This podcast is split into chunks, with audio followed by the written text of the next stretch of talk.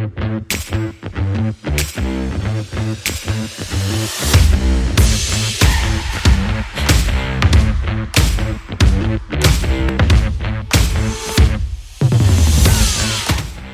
y bienvenida al podcast Toma las riendas. Yo soy Beatriz Blumen y te invito a acompañarme en este podcast para elevar tu vida, mejorar tu gestión emocional y tus relaciones.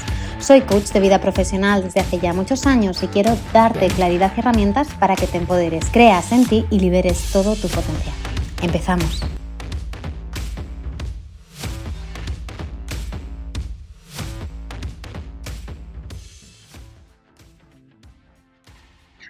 Bueno, pues bienvenida, bienvenidos de nuevo a este episodio del podcast. Hoy tenemos una súper invitada. Sela y yo llevamos hablando de esta entrevista meses y por fin nos hemos encontrado. Así que bienvenida Sheila a Toma las riendas. Muchas gracias por invitarme. Por fin conseguimos huequito a las dos. bueno, hoy vamos a hablar de temazos como son pues la autoimagen, eh, la relación que tenemos, buena, mala, regulinchi con la comida, eh, los trastornos de alimentación, los ¿no? Que hay por el mundo, qué es, qué son, cómo funciona, qué pasa, qué no pasa, se puede salir, no se puede salir. Todos estos temas que son un poco tabú todavía en la sociedad, ¿no? Y es como se puede hablar, pero no se puede hablar, eh, puedo no tener una relación, comillas, sana del todo, pero no lo voy a reconocer porque tiene este estigma tan gigante y tan grande. Entonces, nuestra idea yo creo que es un poco poner las cosas en, en, su sitio, poner un poquito de tierra en estas cosas que están así como en el aire y abrir una ventana, ¿no? A una conversación más, pues, amable, más... Eh, cercana a un tema que nos pasa a todas, al final a todas de una forma u otra mm, nos toca, mm, y, se puede salir. Pero antes de nada, ¿no? A mí ya me conocen porque ya estoy aquí con el Ricky todas las semanas. Sheila, ¿cómo te gustaría que te conocieran los oyentes? ¿Cómo te gustaría presentarte? Bueno, me, gusta mucho la frase esta, la verdad, porque es como, nunca te lo preguntan, ¿no? ¿Cómo te gustaría que te conocieran? ¿no? Es como, preséntate o este, eres psicóloga, tal, ¿no? Y es verdad que, bueno, como hablábamos hace un momentito, ¿no? Pues eh, a veces diferenciamos mucho la parte personal de la profesional, ¿no? Y al final va de la mano, porque es que yo no sería la profesional que soy sin haber vivido lo que he vivido a nivel de experiencias, ¿no? Personales. Entonces, bueno, pues eh, sí que es verdad que suelo definirme como psicóloga, porque sí que siento que es algo como que define mucho, ¿no? Desde que soy muy pequeña, esa parte como de empática y de, de escucha y de aportar, ¿no? A los demás ayudar a los demás. Em, pero bueno, no, no desde un lugar como egoico, ¿no? De que es lo que nos estudiamos en la carrera, de yo soy la profesional eh, que te va a sacar de aquí porque tú estás mal y tú estás enfermo o tú sabes menos y yo sé más que tú, sino desde un lugar de escucha abierta, de intentar ponerme en tu lugar, de intentar entender qué ha pasado para que tú entiendas tu realidad como la ves, ¿no? Y hacértela lo más funcional posible, ¿no? Entonces, a mí me gusta mucho eh, decir que soy estratégica porque es el máster que estudié de terapia breve y fue el que yo siempre digo como que me salvó, ¿no? Un poco de, esa mala relación conmigo misma y con la comida y con el cuerpo. Y esa es como mi base de, de trabajo. Y luego además pues todo el trabajo personal que he ido haciendo con, conmigo misma, ¿no? De desarrollo personal, de romper creencias y de deconstrucción a tope. Y como me gusta mucho la metáfora del ave fénix, ¿no? De un poco resurgir de tus propias cenizas, porque al final yo pienso que todo el mundo pasamos por cosas muy difíciles que nos hacen, ¿no? Muchas veces no ver, ¿no? ver esa oscuridad y no ver la luz, pero que al final siempre llega ese momento, ¿no? De resurgir de tus cenizas y sentirte más fuerte y brillante que nunca, ¿no? Pues me gusta ahí esa, esa metáfora. Totalmente. A mí me encanta eso, yo lo digo mucho, el que todos los problemas traen regalos, ¿no? Que cuando llegan vemos todo oscuro, vemos todo gris, vemos todo muy difícil, pero cuando somos capaces de decir, venga, voy a enfrentarlo, voy a mirarlo con otra perspectiva, voy a empezar a dar pasos. Luego vemos que todo eso que nos hemos tenido que pasar, por A o por B, nos ha dejado siempre un regalo, ¿no? y, y, hay que, bueno, pues igual que hay que pasar una cosa, pues hay que aceptar la otra, ¿no? Y hay que agradecerla. Sí, pues, son las dos caras de la moneda. Mm, bienvenida y muchas gracias por hacernos este ratito. Bueno, eh, nosotras coincidimos en un curso de Violeta Luján. Violeta, te mando un besito por aquí si nos escuchas. Y me encantó y te sigo desde entonces porque trabajas mucho eso, el tema de los trastornos de alimentación y, este autoamor al cuerpo, este hacer las paces con comillas la comida y todo esto. Y yo siempre lo digo, ¿no? Yo pasé mi propio proceso, eh, conviví con un trastorno de alimentación con bulimia mm, muchos años, más de 10 años. Y cuando estás dentro, ¿no? Y más yo creo ahora creo que empezamos a hacer espacio a la salud mental y se empiezan a hablar de estos temas y hay como más acceso a ello, ¿no? Pero yo de adolescente, esto era un mega tabú, no se podía hablar de ello, incluso con 20 años y con 25, era un súper mega tabú, no había, quizá había profesionales, pero yo no veía tantos profesionales disponibles o tan cercanos. Sí que fui a muchos psicólogos o varios, pero no tenían un enfoque cercano. Era como tú tienes un problema, es una enfermedad, estás mal de la cabeza y era como, mm, eh, no me estoy sintiendo muy cómoda, gracias. Claro, normal. ¿Sabes? Y luego, eh, bueno, pues gracias a Dios la vida, conocí a una coach maravillosa, creado un programa que a mí me mm, salvó de las máximas tinieblas y gracias a ello pues también estoy donde estoy, ¿no? Entonces, una de las cosas que siempre me gusta ver es que hay otras profesionales que hacéis accesible este tema, ¿no? O sea, que hacéis accesible el salir, ¿no? Y el, sanar de, estas cosas. Y no sé si querrías contarnos un poquito cuál fue tu, camino eh, de, conectar quizá con tu TCA, el salir de allí, ¿cómo, cómo fue un poquito esto? Yo cuando, cuando empecé con el trastorno alimentario no me acuerdo muy bien realmente lo típico, ¿no? Que, que, eres pequeña, que no sabes muy bien, que empiezas a tontear con la comida. Me acuerdo de, pensar, uy, me he pasado de comer galletas, pues voy a vomitarlo y así pues me evito ¿no? las consecuencias que esto tiene. Y eso cada vez se fue mm, pues, eh, generando cada vez más rápido y más como un círculo vicioso ¿no? de no poder parar, ¿no? Y entonces hasta que yo no, yo bueno, estudié la carrera de psicología, entonces yo en la carrera pretendía poder sanar esas cositas que, que, yo veía en mí que no eran normales, ¿no? Pero a la misma vez yo estudiaba la carrera y decía, yo esto que dicen aquí, yo no, no me veo así, no me veo reflejada, porque yo no me veo como enferma, yo lo veo tan claro, lo veía tan, de forma tan racional, que yo simplemente quería estar delgada, porque ¿quién no quiere estar delgada en nuestra sociedad gordófoba?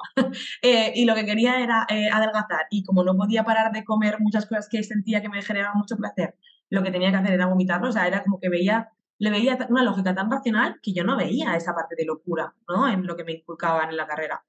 Entonces, cuando acabé la carrera dije, vale, pues por aquí no es. Entonces estudié nutrición. Primero hice un máster, luego hice el técnico superior y me di cuenta que por ahí tampoco era, porque por ahí lo único que generaba era esa dicotomía de lo que está bien y lo que está mal comer, de calorías, de... No, Amplifica mucho más el... No puedes comer azúcar, si lo, comes azúcar es terrible, tienes que comer proteína, este alimento es prohibidísimo, este alimento es no sé qué. Claro, y toda esa restricción al final aumenta cada vez más el descontrol y entonces, ¿no? Como que por ahí tampoco era, ¿no? Y por eso decía que hasta que no estudié el máster de terapia breve, que claro, pues imagínate, pues con 22 años, em, no pude como reestructurar a nivel mental todo lo que yo necesitaba para eh, ver las trampas de mi mente, que al final la terapia breve lo que nos enseña es que nuestra mente no, sigue una lógica racional, ¿no? como eh, la, en la cognitivo-conductual, que es la psicología tradicional en España, que es como lo legal, estudiar, eh, te marca, cambia tu pensamiento y entonces cambiarás tus acciones y entonces cambiarás tus emociones. ¿no? Claro, tú no puedes cambiar tus pensamientos porque tú eliges lo que piensas. Igual que no eliges en lo que crees, ¿no? Lo que crees se ha ido forjando de forma totalmente inconsciente a lo largo de toda una vida en base a un montón de experiencias vitales. Y vivimos una sociedad que, antes lo decías y lo estaba pensando, eh, cuántas personas no dicen que tienen trastorno alimentario o no lo quieren decir, no solamente porque eh, a nivel estigmatizante, ¿no? socialmente, sino también porque de verdad en nuestra sociedad se fundamenta el estar constantemente pensando ¿no? en lo que es sano, lo que no, el control de lo que comes, ¿no? Desde el ego, ¿no? De lo healthy, lo que. ¿No? El es que está como muy moralizado. O sea, moralmente tienes que comer bien, comillas, que se el audio y no se ven las comillas que estoy haciendo con los dedos, ¿no? O sea, tienes que moralmente comer ensalada y comer no sé qué y comer no sé cuánto. Eso sí, te bombardeo con mensajes de que tienes que comer donuts, de que qué rico esto, de que qué rico lo otro, que si globo, que si no sé qué, que si no sé cuántos. Vas al supermercado todo envasado, todo mm, precocinado, todo no sé qué. Si no tomas vino o alcohol y vas con tus colegas, la mayoría te hacen sentir mal. Eh, todas las celebraciones son con comida, o sea, todo, todo, todo, todo. Se, se promociona lo malo, eso sí. lo que está moralmente mal visto. Si no lo haces, está mal. Si lo haces, también está mal. Y si no haces lo otro, está fatal. Y entonces es todo sentimiento de culpa, sentimiento de culpa, lo que incrementa además, esa, ¿no? Es como un, bucle, es un bucle terrible, es muy difícil salir de ahí. Es un constante al final el bombardeo, sí, sí, por todas partes, para, para un lado y para otro. Entonces al final es muy difícil también crear una, una calma interna, ¿no? Que, que hay, es que es normal pasar por el trastorno alimentario. Llámale trastorno alimentario, llámale X, ¿no? Porque al final es verdad que muchas veces me dice la gente, ¿cómo sé si tengo un trastorno alimentario? ¿no? Porque al final no cumplen con los criterios diagnósticos del DSM.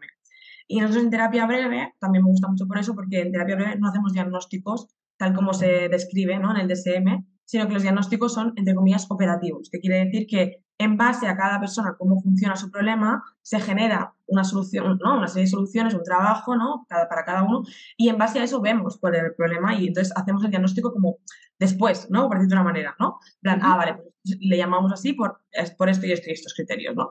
Pero no desde eh, un libro, eh, la bulimia, si no vomitas más de tres veces a la semana, entonces ya no tienes bulimia. Entonces ya no es, ya no es eh, nerviosa, sino que es purgativa. O sea, no tiene sentido, no, sirve para nada. No, tiene ningún ayuda en nada. Más que para limitarnos muchas veces, ¿no? Esa etiqueta de me coloco en donde tengo un TCA y de aquí, claro, de aquí quién me saca, ¿no? Porque si mm, es porque tengo un TCA, ¿no? Que es la frase que yo digo a mis, a mis pacientes, ¿no? En plan, yo no tengo un TCA como quien tiene un virus dentro y es que lo ves, ¿no? O sea, un cáncer, ¿no? Es un poco heavy la curación, pero es, real, ¿no? No es exactamente igual. Es como una serie de conductas, una serie de pensamientos, una serie de emociones que te llevan a una vida disfuncional, ¿no? Y a trastornar tu vida. Exacto, y que te limitan, y que te limitan. Esa es la cosa. Y es que por eso también te lo decía, porque, claro, ¿Cómo? No, hay veces que viene gente y te dice, ya, pero es que yo no tengo un problema, pero están completamente obsesionados con qué sí pueden comer y con qué no. A mí la palabra problema, la palabra malo, el, calificar cosas me parece como un poco, es un juicio al final, lo hago yo desde mi, desde mi bucle y cada uno tiene el suyo, pero es hasta qué punto tu relación con la comida, con tu cuerpo, con tus emociones, te está ayudando a ser la versión que quieres ser y hasta qué punto, y te está haciendo sentir bien y plena y tranquila y hasta qué punto no. Si esa relación te está haciendo sentir mal, angustia, ansiedad, eh, culpa, mm, lo que sea. sufrimiento al final. Hay que, hay, que, hay que ponerle un poquito de amor. O sea, ya no te digo que digas, tengo un problema, tengo un TCA, tengo no sé qué. No, pide ayuda. empieza a ver, vale, hay algo aquí que no está funcionando. No hace falta tener una etiqueta de soy enfermo, ¿no? a nadie le gusta eso.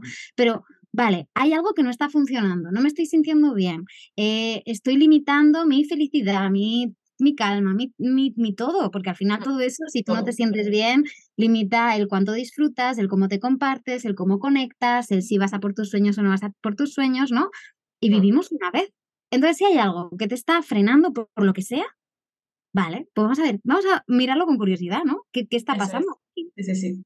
Es la clave, no estar siempre juzgando ¿no? todo lo que hacemos y, poder, esa curiosidad, me parece súper bonita la palabra, la verdad, de poder atender ¿no? a qué necesito, ¿no? Y, que por aquí no es, está claro, porque me estoy haciendo daño, ¿no? Claro.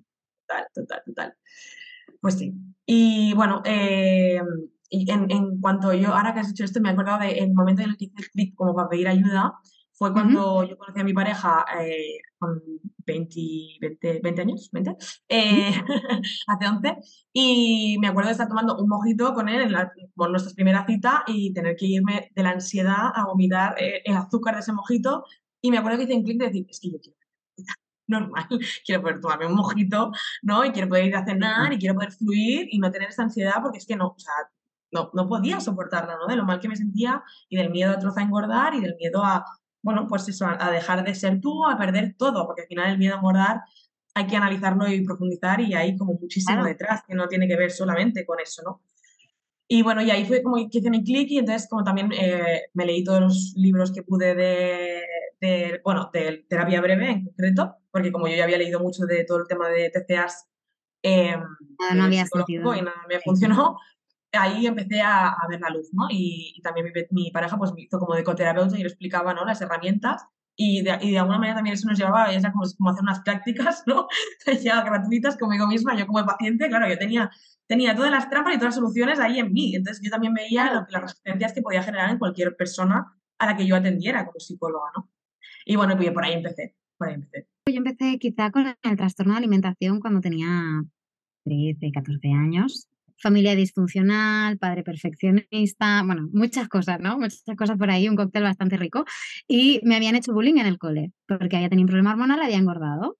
Bullying en el cole, mmm, quiero no sentir que me regañan, que no sentir que tal, vomito, resulta que así no engordo. Solución fantástica, claro. A esa edad tu lógica llega hasta donde llega, amor, pues llega hasta donde llega. Y al final, pues es una, es una conducta, ¿no? Que cuanto más haces, más se, se, solidifica, más se reafirma, más fuerza coge y vuelve instintiva. Y me pasaba lo mismo, ¿no? Era, yo esto no lo quiero hacer porque no me hace sentir bien, entonces intentaba salir de ahí. Entonces yo llegaba, no, no tengo ningún problema, no tengo ningún problema. Pero claro, una vez eres consciente de, vale, hay épocas que no, pero hay épocas que vuelve y cuando vuelve, vuelve y vuelve con, con ganas. Y luego consigues salir. Te dices, ostras, es que no soy capaz de encontrar un año desde que empezó esto, que ya no sabes ni por qué empieza, porque claro, pasa mucho tiempo. No, no soy capaz de encontrar un año en el que no me haya afectado y que no me esté condicionando de alguna forma, porque igual te obsesionas con el deporte o te obsesionas con la comida. Igual, yo también estudié nutrición, estudié no sé qué. ¿no? Y dices, no está saliendo y está intensificándolo y estoy con el tic en el ojo cada vez que tal. Total. Y, y, en mi caso, por ejemplo, el yoga, cuando, cuando yo me fui a Asia y me decidí a sanar todas mis cositas y la, filosof la filosofía y demás, que son cosas que al final son, es psicología oriental, porque es sí. lo mismo, te, desde otro enfoque, pero te enseñan igual a encontrar ese bienestar, esa armonía, esa calma. Pero era como, soy capaz de salir de todo, de todo lo demás, pero esto es, esto. caigo, caigo, caigo. Y dije, ostras, pues quizá puedo intentar, ¿no? Un enfoque u otro enfoque, alguien tiene que poner ayuda, poder ayudarme, ¿no? Y sí que es cierto, yo estoy contigo, que quizá la, la psicología tradicional o el tienes este problema, se soluciona así, no es tan fácil. Hace falta como otro enfoque. Yo necesité otros enfoques y hasta que di con el que funcionaba conmigo y fue como, se me abrió la vida. Dices, ostras, es que vivir es, es esto, es, ¿Qué, ¿qué enfoque era el, el, que tenía la coachista con la que trabajaste? Pues no te sé, no te sé decir. Era un programa de, de 12 semanas y hablábamos, íbamos como poco a poco, ¿no? Y esto uh -huh. también trabajo a veces con, con mis chicas, pues creando conciencia de quién soy o de qué quiero, ¿no? Y qué cosas no me están funcionando. Luego empezábamos pues a aprender a poner límites, a entender que a lo mejor tus límites no se habían respetado o a lo mejor tus límites, eh, tú no habías respetado los límites, ¿no? Entonces, a empezar a identificar cuáles eran tus límites a nivel comida, a nivel social. No, yo, por ejemplo, a mí me daba mucha ansiedad salir a comer con gente, obviamente, ¿no? Entonces, pero me costaba mucho decir que no, porque, claro, tenía esa necesidad, ¿no? Pues es poco a poco, pues esta semana el reto era escucha tus límites, cuando necesites decir no, dilo y enfréntate a esa, a esa, a esa reacción del cuerpo, porque está bien, ¿no? Ya, o entender cómo, cómo funcionaba, eh, pues eh, cuando te daban estos ataques, yo tenía bulimia, entonces me daban unos ataques de que necesito comer y salía el monstruo de las galletas, como yo decía, y necesitas comértelo todo. Y luego entra, vale, déjalo sin juzgarlo, vívelo y luego escribe cómo te sientes, cómo te estás sintiendo, ¿no? Uh -huh. Y cómo te sientes si eres capaz de sostenerlo. ¿No?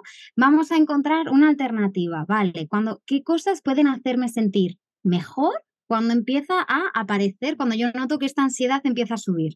Pues a lo mejor me ayuda a salir a dar una vuelta, a lo mejor me ayuda a eh, comer una manzana, a lo mejor me ayuda a llamar a una amiga, a lo mejor me ayuda, ¿no? Entonces era ir encontrando como estrategias y una de las cosas que me acuerdo que cuando tuve la primera sesión con ella, me dijo que para que empezásemos a trabajar había dos cosas. Una, que yo me tenía que comprometer a hacer el programa completo y hacer todos los ejercicios que acordásemos. Obviamente yo decía, sí, sí, pero ayúdame, por favor. Y la segunda es que yo tenía que hacer las paces con que iba a engordar quizás. Uh -huh. Al tic. Porque claro, en ese momento, ahora quizá, si no tienes un problema de este tipo o no, no, no has estado en esta situación, no entiendes lo que significa aceptar eso. Sí, sí, sí, sí. Es la parte más dura, yo creo, del proceso terapéutico, ¿eh? de salir de un trastorno alimentario. Porque sí. al final es, tu mayor miedo se va a cumplir y es como, y ahora que, claro. Pero tiene que cumplirse para que tú aprendas a sostenerlo. Claro, y es que al final ahí está el, todo cómo se superan los miedos, enfrentándote a ellos. Es que no sí, sí, sí, total, total. Y, claro, al final es eso, es un proceso, no son 12 semanas. Eh, tú empiezas a hacerte con herramientas y luego las implementas y luego la cagas y luego no sé qué y luego, bueno, pues he seguido pues con psicóloga o con coach según, según la temporada, ¿no? Porque van saliendo caquitas, como yo digo, la vida te da una cámara nueva y dices, uy, a esta capa yo no había llegado, hay que limpiar cosas. Pero cada vez tienes más herramientas, cada vez eh, limpias un poquito más profundo cada vez, ¿no? Es como, vale, esto lo sé gestionar, esta parte, ¿no? Anda, mira, qué guay, puedo aprender a gestionarla, ¿no? Pero desde esa curiosidad. y seguramente engordas porque tienes que aprender a no pasa nada, ¿no? Y desde ahí aprender a amarte. Dejar a tu cuerpo ser, porque al final mientras te estás restringiendo no lo estás dejando ser, estás viviendo a, costa de tu vida, ¿no? Porque la restricción al final es una restricción muy metafórica también, ¿no? de todo lo que no te dejas vivir. ¿No? Me restringo de salidas con amigas, me restringo de ¿no? ir a comer, improvisar un plan, me restringo de viajes, me restringo de mucha vida realmente, ¿no? De muchos placeres, de muchos, ¿no? Mucho disfrute. Mm.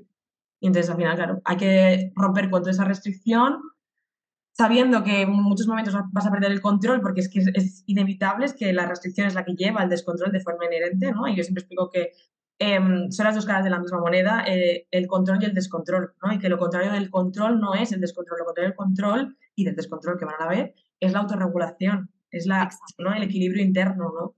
Cuando tú estás regulada, pues es mucho más fácil poder decir, bueno, me voy a comer una galleta o dos y ya está. Pero cuando estás ahí, que estás totalmente fuera de ti, eh, ¿no? Y que una serie de creencias que te han ido también condicionando a creer que tú no puedes, que tú eso, ¿no? De, es imposible para ti comerte dos galletas, ¿no?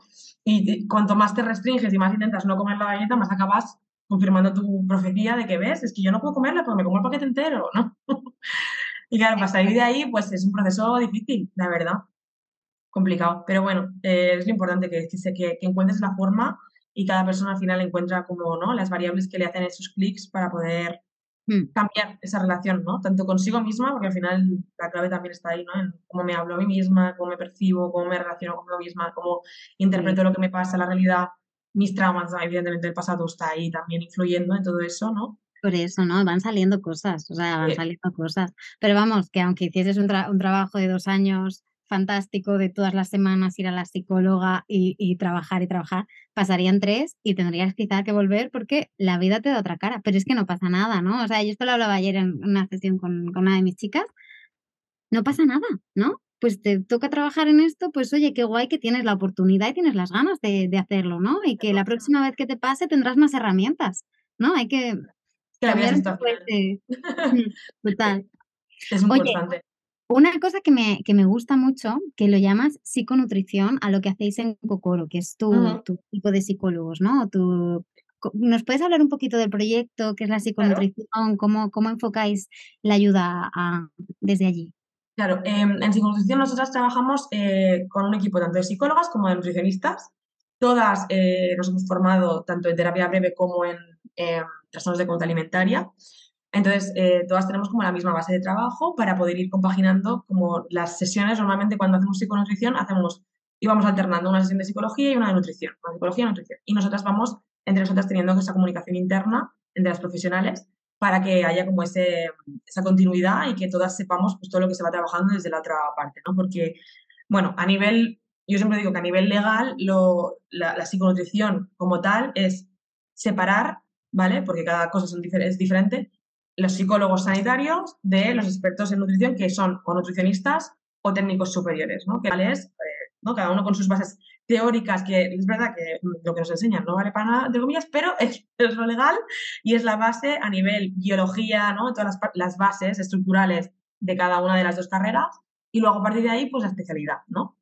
Entonces, nosotras trabajamos en conjunto, en equipo, eh, desde ese sistema pues, no pesocentrista, entendiendo que eh, puede haber salud en todas las tallas, en el sentido de que eh, lo que nosotros queremos es que la persona se cuide de forma integrativa, porque no hay salud sin salud mental, y por lo tanto no, no, no nos importa el peso, sino nos importa sus hábitos y el, ¿no? el desde dónde hace las cosas, el para qué, eh, cómo, qué vida, ¿no? cómo entonces funciona su vida, etcétera, etcétera. Entonces, como que cada una se encarga de una cosa. La psicóloga se encarga de toda la parte pues, de desarrollo personal, de autoestima, de si hay TCA, evidentemente, pues todas las trampitas ¿no? del TCA. Y la Nutri se encarga de romper mitos de todas las, dietas que han hecho, de todo lo que ha ido, pues, al final a nivel social, ¿no? Todo el mundo dice, los carbohidratos por la noche engordan. Pues claro, pues no hay ninguna ciencia detrás de eso. Pues nuestras Nutris te explican, ¿no? A nivel científico por qué se generan esos mitos. Te Eh, educan. ayudan a un poco a encontrar un- una autorregulación, volver a recuperar señales de hambre y saciedad, ver a nivel también analíticas, eh, jugar ¿no? un poco pues, con todo lo que sabemos de nutrición para que cada persona sea la experta en su cuerpo y no que venga alguien de fuera y te diga qué comer, cuánto, cada cuánto, por qué y, hasta dónde, ¿no? Es como, porque no te empoderan, ¿no? Al final nuestras nutris te ayudan a, a como paciente, empoderarte a que tú sepas qué necesitas, a que tú sepas escuchar a tu cuerpo, a que tú sepas trabajar en él, en que no te restrinjas, en que no vivas ¿no? bajo las cadenas del TCA y que puedas pues, ir recuperando tu vida. Y normalmente, pues siempre las, las nutris tienen como una función que es como que en algún momento como que acaba, por decirlo de una manera, y a nivel psicológico, pues lo que decíamos antes, que a veces pues tienes toda la vida para seguir trabajando cosas, pero no para el tema del TCA, que yo siempre digo, el trastorno alimentario como tal, la parte que trastorna tu vida, la parte disfuncional, no tienes por qué estar años trabajándolo. Eso al final es ir dando con, como digo, ya hay como unos pilares base que le das ahí los dos martillazos que tocan, se desmontan los pilares y a partir de ahí construimos una nueva forma ¿no? de relacionarme conmigo misma y con la vida. Pero no, esta gente, ¿no? Que hay veces que pasa que llevo 10 años intentando recuperarme un TCA, pues es que por ahí no es. O sea, no puede ser que estés... A mí me da mucha rabia, Sheila, cuando veo eh, gente que dice, es que, claro, yo una vez, o sea, he tenido un TCA y cuando tienes un TCA es para siempre. Amiga, no. No. Eh, lo siento, no, no. Total. No es verdad, no es verdad. Da Mm, mucha pena porque es, es algo como muy, muy instaurado, ¿no? En nuestra sociedad de que siempre que te va a quedar algo, siempre se tiene esa vocecilla, ¿no? Y es como, no, No, que no. no, tienes por qué convivir con eso, o sea, no, eso quiere decir que no te has recuperado del todo y no pasa nada, o sea, hay que seguir, pero que no piensas que este es el final, ¿no? Exacto, exacto. O sea, ¿qué has, qué has aprendido? Hasta donde has aprendido con las herramientas que has tenido, fantástico. Exacto. Hay más. Hay una solución. O sea, yo este mensaje, si estás, eh, y yo creo que tú estarás ahí también, si estás pasando por algún tipo de TCA, de, de, de- no nos gusta ponerlo eh, con TCA, ¿no? Cuando tenemos un, problema, una, una, una relación no tan fantástica con, con la comida o con lo que sea, se sale, se puede decir, busca ayuda, busca, si no te gusta la etiqueta, se la pongas. Pero como hablábamos al principio, si tu relación con tu, la comida, con tu cuerpo, con tus emociones, con X, no está siendo, no está dándote paz y dándote plenitud y ayudándote a ser tu mejor versión, te aseguro que existe la forma de encontrar esa plenitud, esa paz y esa mejor versión. Así que mm, busca quien te eche una mano. Mira, Kokoro, sí, con nutrición te pueden echar una mano, porque trabajáis también online, ¿verdad? Sí, si no, sí. está gente en Tenerife. Sí, sí, sí, totalmente. O sea, yo tengo centro aquí en Tenerife, pero lo que más en realidad se mueve es el online. Es online, sí. Y es que esto, fija, justo lo hablaba con mi pareja la semana pasada, que estábamos en la playa, estábamos como un poco, pues eso, debatiendo de la vida.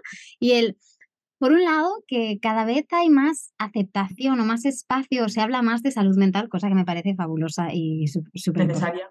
Sí. Y hay otros enfoques, ¿no? O sea, hay otros enfoques de, mm, vale, no, no te voy a poner la etiqueta, vamos a ver cómo te ayuda a vivir bien y cómo, cómo encontramos, ¿no? ¿Qué estrategia te viene bien a ti para encontrar tu plenitud? Cada uno la suya. Y luego, aparte, el tema de la nutrición, ¿no?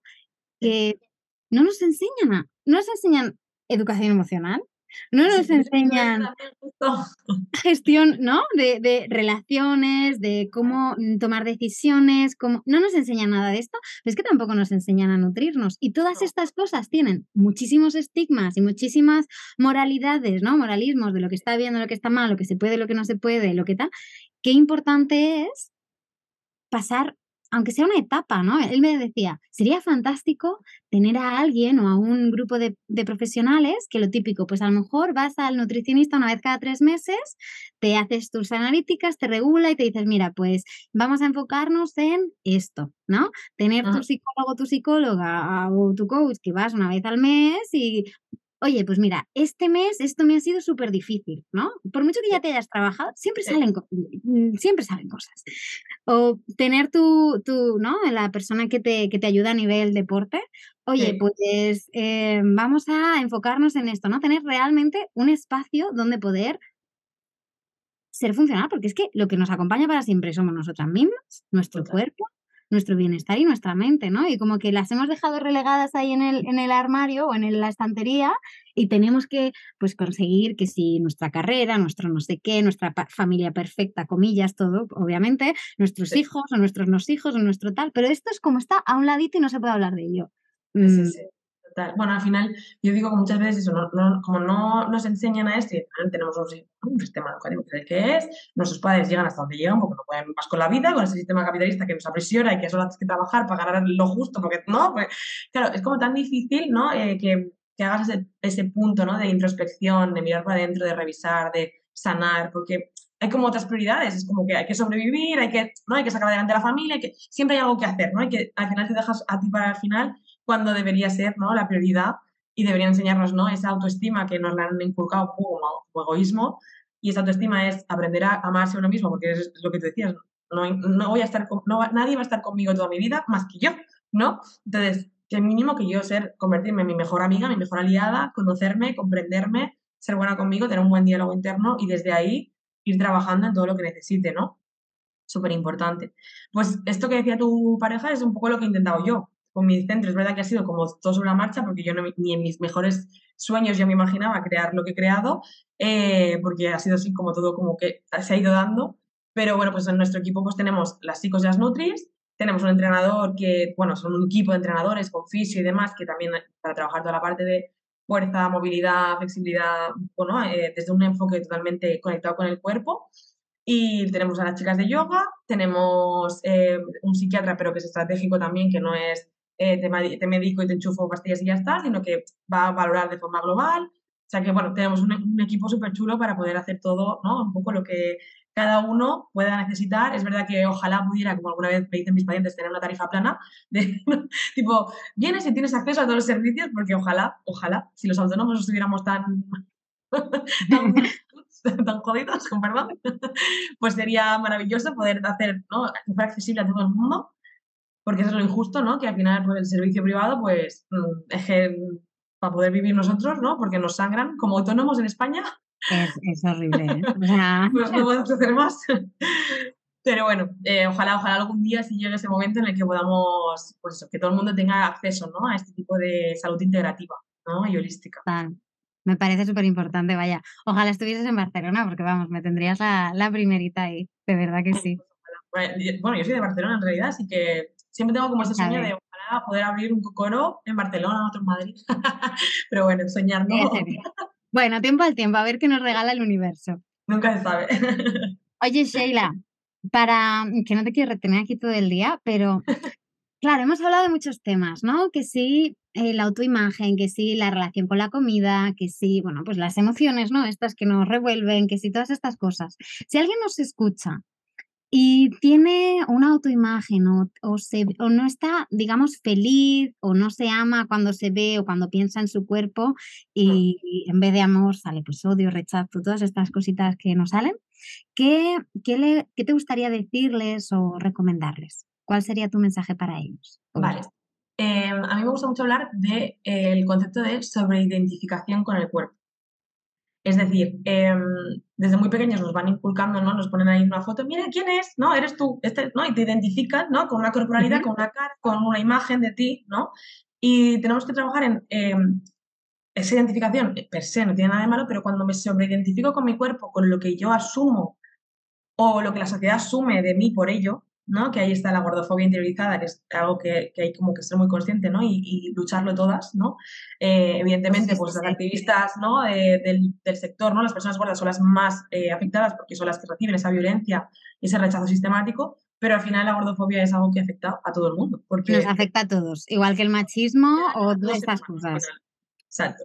Entonces, eh, bueno, el ser consciente de que se asumen cosas, ¿no? A nivel social de una persona por su cuerpo, y que tenemos que ir rompiendo con esas ideas, ¿no? Y, poder, pero para eso necesitamos romperlo nosotras mismas con otras mismas, ¿no? Si yo pienso que por mi cuerpo me van a criticar, yo tengo que también romper con esa idea de qué tiene de malo mi cuerpo, qué tiene de, que, justifique esa idea, ¿no? Y que yo pueda lidiar con lo, que hay detrás en realidad, de esa insatisfacción que vuelco en mi cuerpo y que es conmigo misma por todo lo que yo sé de mí, que, ¿no? Que al final hay que sanar y hay que también recolocar, ¿no? Entonces, no solo identificarnos con el cuerpo, porque el cuerpo no, no dice nada de nosotras, nuestro cuerpo es nuestro vehículo de vida, ¿no? Y es el que nos permite, pues, estar aquí y vivir con plenitud, sentir los cinco sentidos y poder, ¿no? Vivir la vida plena y trabajar desde ahí, ¿no? En conectar con nuestro cuerpo desde otro lugar, no, no desde esa capa superficial externa de cómo se ve y cómo se parece o, se aleja del canon estético imperante, que al final es un imposible, que lo único que nos genera es una insatisfacción crónica, ¿no? Eh, y ser consciente de que no tiene nada que ver eh, ese ideal ¿no? de delgadez o de lo que sea de, a nivel físico que nos imponen, con la felicidad o con esa calma interna, que el trabajo personal está en, capas mucho más profundas, ¿no? no en esa superficie. Y, y, desde ahí, pues ir indagando, ¿no? En cada uno, pues qué vuelca ahí en el cuerpo y cómo relacionarse con él desde otro lugar sin hacerse ese daño, ¿no? Y empezar por una misma. A mí me gusta mucho la frase de Gandhi, que dice, sé tú el cambio que quieres ver en el mundo, ¿no? Si yo quiero que la gente se, empiece a aceptar y que deje de haber juicios y que no deje de haber gordofobia y deje de haber una cultura de la dieta que nos eh, constantemente nos está metiendo ¿no? ideas de cómo adelgazar o cuánto qué, hacer o cómo estar de no, las, las modas de ah, el botox no sé cuánto no sé qué me opero no sé qué no toda la parte como estética no y todo lo que hay ahí detrás que yo pueda decir bueno sí a mí por qué no me gusta esto de mí ¿Qué, qué, qué, qué, aporta al mundo que yo tenga estas ojeras o que no tenga estas ojeras? ¿Qué, qué, pasa? ¿no? Yo no me veo bien, pero ¿y qué hay detrás de ese no me veo bien? ¿no? ¿Cómo me siento conmigo misma, con quién soy, con mis valores? Claro, es que muchas veces no paramos a atender eso, ¿no? Y a escucharnos y a saber quiénes somos porque no nos da tiempo, ¿no? A atendernos. Estamos sí, no. centradas en, a lo mejor eso, por ejemplo, el tema del cuerpo, que es que no, es que te quita toda tu vida, porque si estás pensando en qué comer, qué no comer, cuánto ejercicio hacer, ya no tienes tiempo para nada más. Es que pierdes tu propósito vital tu, oportunidad de estar vivo en eh, cumplir ¿no? un objetivo que la sociedad te ha lanzado es que seas pues Heidi Klum. Eh, y a veces pongo este ejemplo, ¿no? Es como si, o sea, vemos actrices y vemos cantantes y, cada una es de su padre y de su madre y, todas bellísimas y las que no son cantantes también, ¿eh? O sea, entiéndeme. Pero vemos como todos estos ideales de cuerpo o ideales de guala, me encanta Salma Hayek, guala, me encanta esta, guala, me encanta lo otro. Imagínate, ¿no? La película de Barbie además es que es súper gráfica. Imagínate que eres Salma Hayek. O sea, ese es un puñetero bellezón, además me encanta cómo habla cuando, ¿no? Y todas estas cosas. Imagínate que Salma Hayek se mira al espejo y dice, es que no soy Heidi Klum, es que no, o sea, de hecho, salió hace poco, eh, ¿quién era la chica esta que salía diciendo que teníais morfia, que, que es un pibonazo, ¿no? Eh, que, que es... Ay, no me acuerdo cómo se llama. Megan Fox, ¿no? Sí. Vale, Megan Fox no se ha visto bien en su puta vida, con perdón.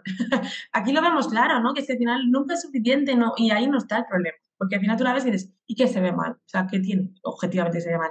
Da igual, porque se ve mal. Y entonces no disfruta de esto que nos han impuesto, ¿no? O inculcado que cuando lo tengas serás así de feliz. No es verdad.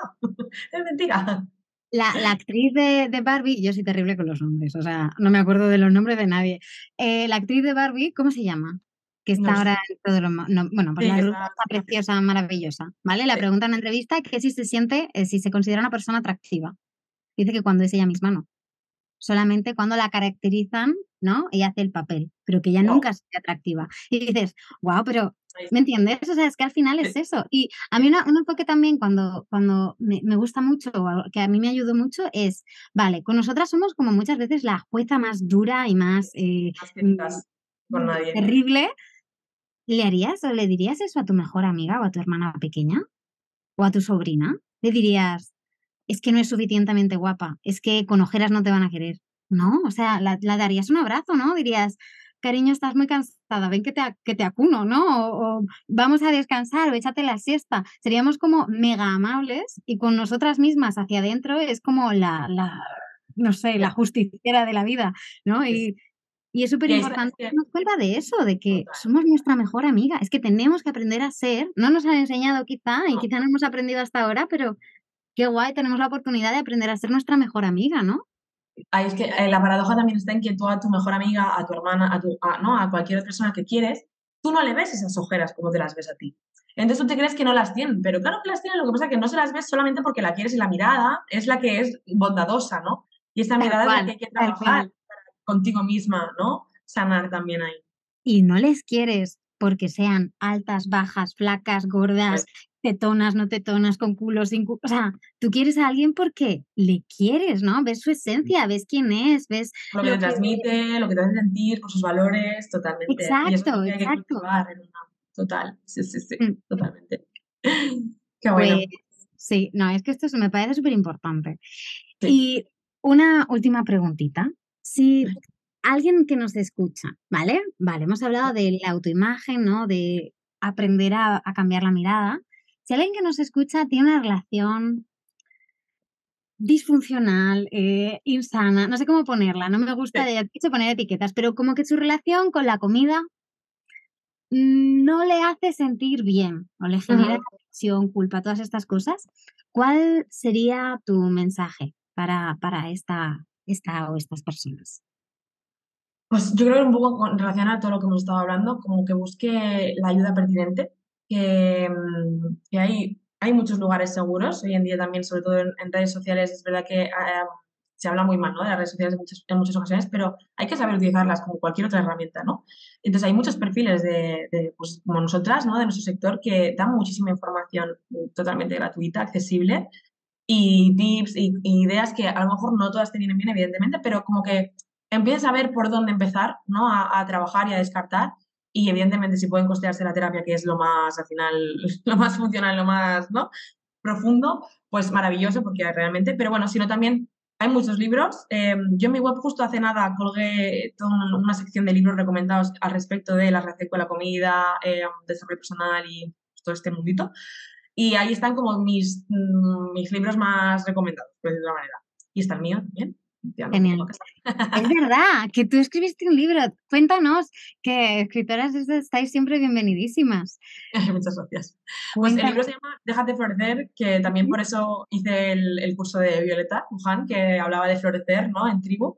Y, mm, y bueno, eh, es, es una, un recopilatorio de todas estas ideas, un poco. Está como, eh, se divide como en cuatro fases.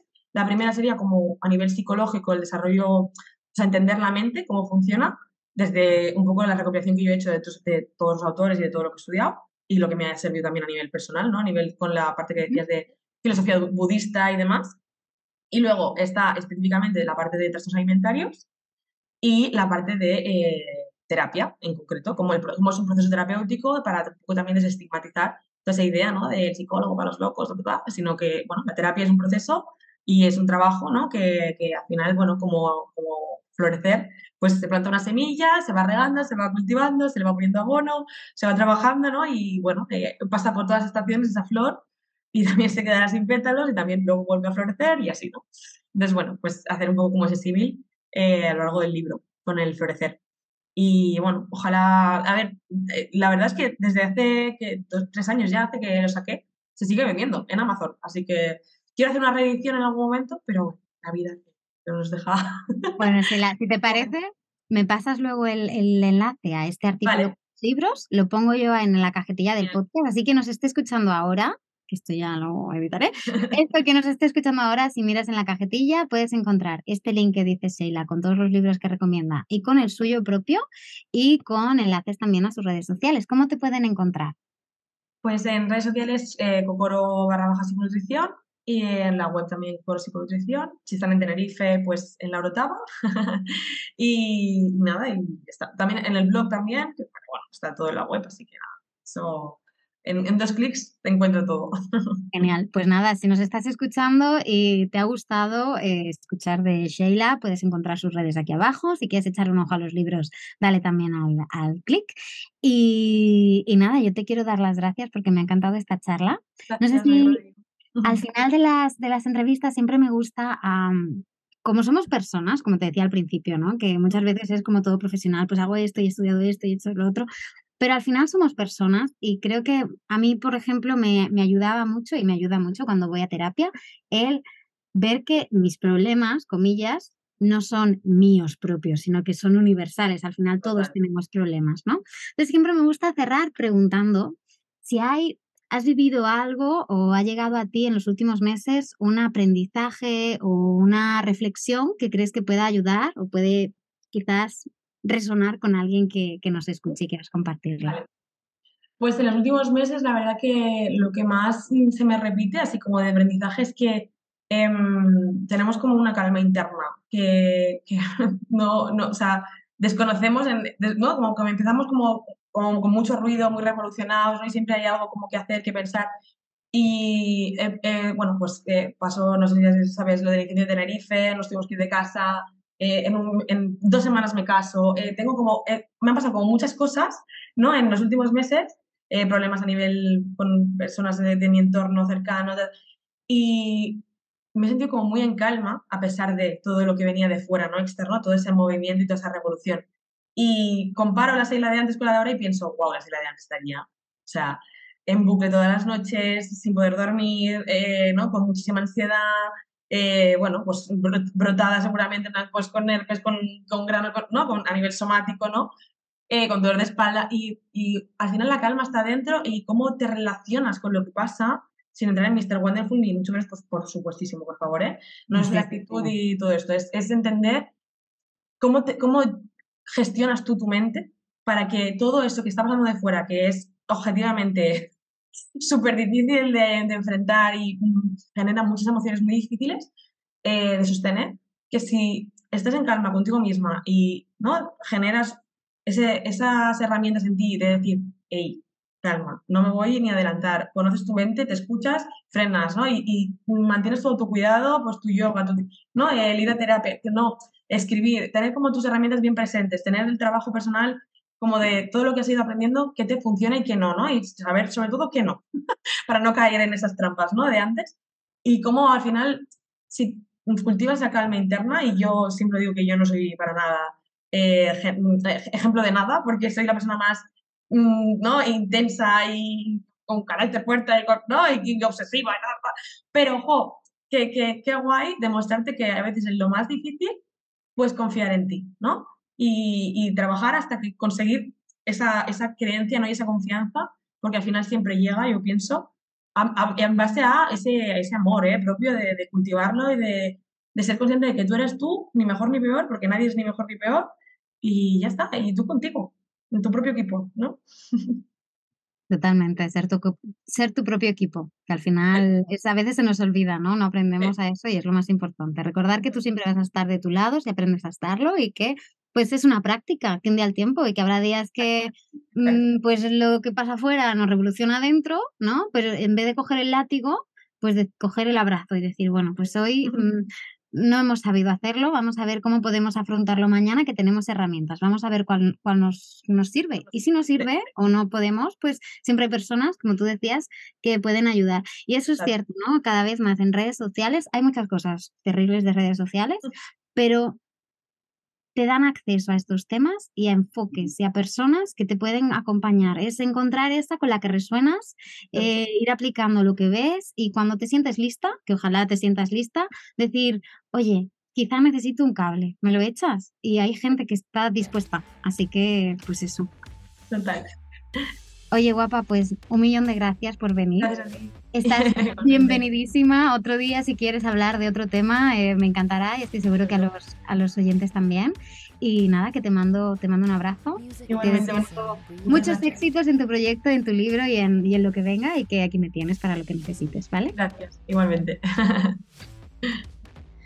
Bueno, gracias por acompañarnos a Sheila y a mí en este episodio un lunes más. Ha sido un placer tenerla a ella y un placer tenerte a ti del otro lado. El lunes que viene volvemos a los episodios en solitario para hablar de cómo ser más intencional en esta vuelta al curso, ¿vale? No sé si tú eres de los míos que empiezan el año en septiembre, pero yo lo hago, así que si quieres mirar este comienzo de, de etapa, este comienzo de año académico con unos ojos intencionales y estratégicos y amorosos, nos vemos el lunes que viene, te mando un súper abrazo y nos vemos por redes. Sabes que me encuentras en Beatriz barra baja Blumen y que me encantará saber de ti.